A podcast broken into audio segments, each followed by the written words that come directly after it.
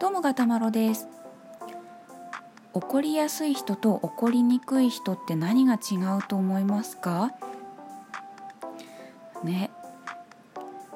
まあ、私毎日ツイッターを眺めているわけなんですけどあのツイッターで発見した沢口圭介さんっていう漫画家さんがいらっしゃいまして、まあ、前にもトークで話したことあるんですけどあの何て言うか日常生活の中でこういうところを気をつけると人間関係うまくいくよとか沢口さん自身が普段こういうことを心がけていますとかこんな風にしていますみたいなその平穏に暮らせるためのコツみたいなのを漫画にしてる方なんですけどでうん昨日か一昨日ぐらいに沢口さんがツイッターに上げてた漫画がそのなんだろうほんの小さなトラブルがあった時のまあ例えとして、あ、カフェだかレストランだかのウェウェイターさんが間違って水をこぼしてしまって自分のワイシャツがちょっと濡れちゃった場面自分ってお客さんねお客さんのワイシャツがちょっと濡れちゃったみたいな場面を漫画にしてたんですよ。で、まあ、それがもしコーヒーとかでお気に入りの高かった洋服にシミがついちゃったとかスマホに水がかかって壊れちゃったとかそういう損害が発生するような場面だったらまた別ですよ。そこまでじゃないほんと小さなハプニング。でウェイターさんも顔面蒼白になって申し訳ありませんって言っている状態です。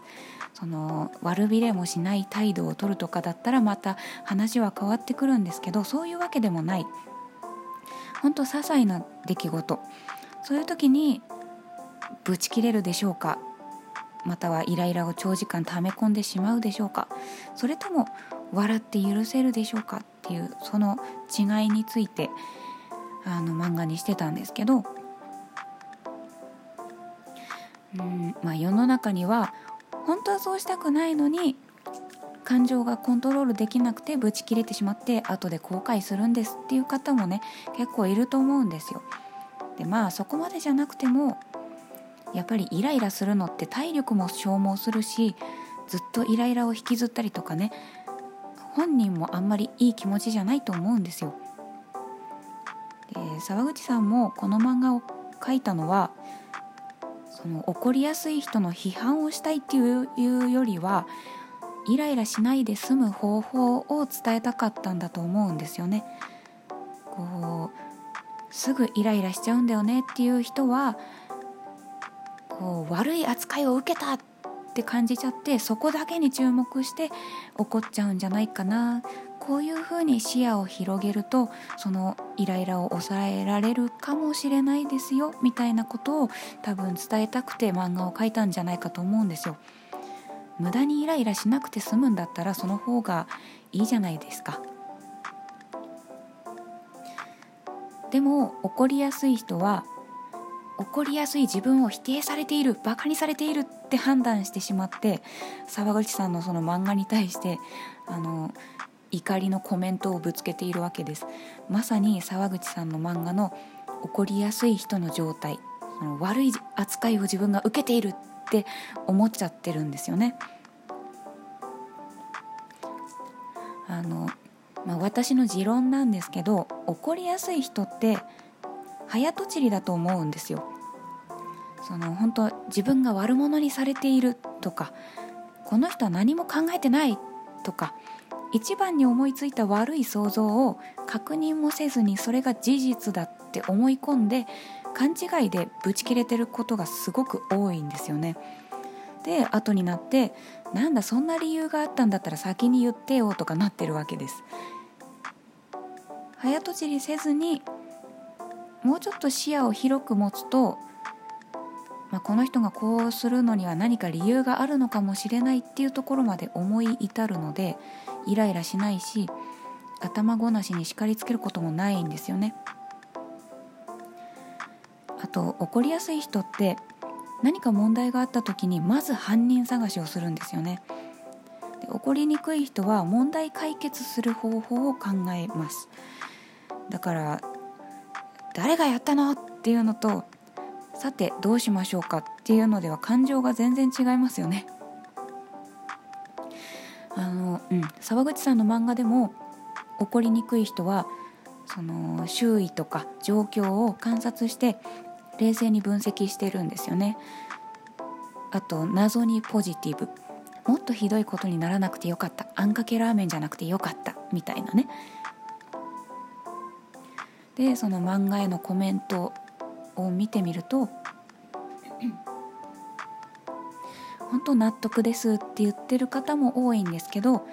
こんなの怒って当然だろう怒らない方がおかしいだろうだって被害に遭ってるんだよっていう意見の人も多くて。でもなんで被害に遭ったら怒って当然って思うのかなって私は思っちゃったんですけどそのまあ被害に遭ったら怒って当然だって言ってる人の言い分を読んでみるとある人は怒りを覚えたら発散しないと体に悪いって言ってるんですけど、うん、だから今言ってるのは我慢しろってことじゃなくてまずイライラしないで済む考え方について論じてるんですよね。である人は怒られないと悪いことをしたっていう自覚を持てなくてその人がまた同じ失敗をするから怒らないとその人のためにならないだろうみたいなことを言うんですけど怒らなくても言葉で教えることってできると思うんですよね。それにブチ切れる人ってそんな相手の成長とか考えてる余裕あるんですかね？なんかもう怒りが溢れ出てきて勢いで怒鳴り散らしてるだけに見えちゃうんですけど、まあ、本当に相手のことを考えて説教しようとしているのであればブチ切れる必要はないと思うんですよ。ブチ切れちゃうと相手もうわ怒られちゃってるっていうところだけ注目しちゃってその人が本当にねあのためになるお説教をしようとしてるとしてもその内容は多分頭に残らないと思うんですよ。ねって思ったんですけどその怒ることを当然だって思ってる人って何かされたら怒るべきだっていうのがテンプレっていうかその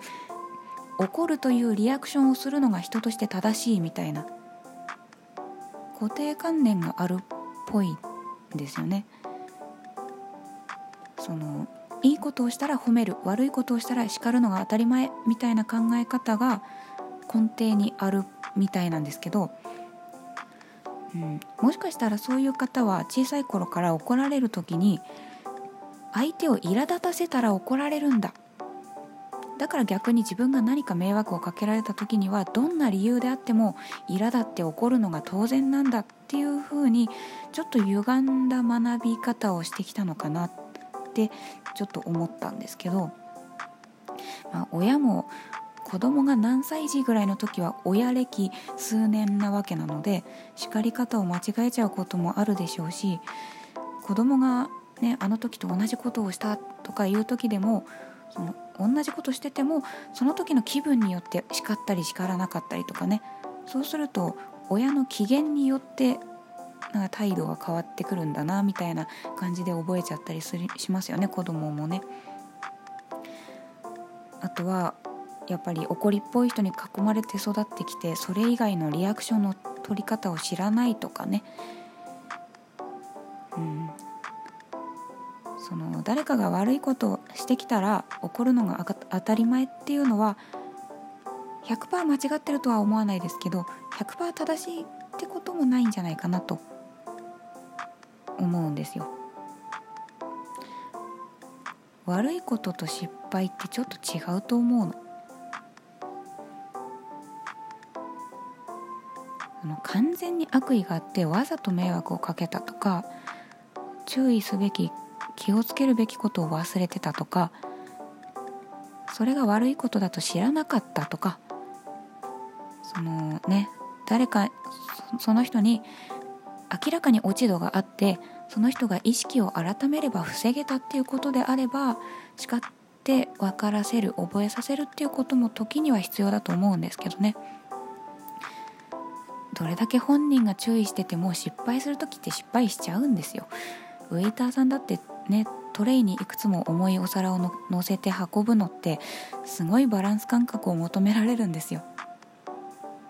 あのワイングラスみたいな背が高くて頭が重いものをの乗せるっていうのも倒れやすいんで難易度高いんですよね。だからベテランならともかく慣れるまでは本当にいやこれ落としちゃいそうっていう恐怖と戦いながら細心の注意を払って運んでいるものですよ。それでもやらかす時はやらかすんですよね。そのね水の入ったコップだって落とさないようにしっかり持ちますよ。どう考えたって。それでも手が滑っちゃうことってありますよね。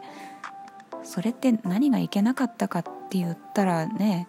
強いて言えば指先のコンディションが悪かったっていうだけですよね。指先が乾燥してたとか水分とか油分が足りなかったっていうね。それをブチ切れてガミガミ言ったところで何かが改善されるのかね。指先のコンディションが良くなるのかって言ったら嫌な空気になって周りが居心地悪くなるだけですもんね。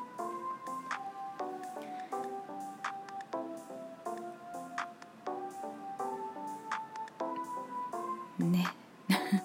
と思うんですよ。私はすごく平穏でいつも楽しい、まあ、あるいはいつも落ち着いていられる状態を望んでるので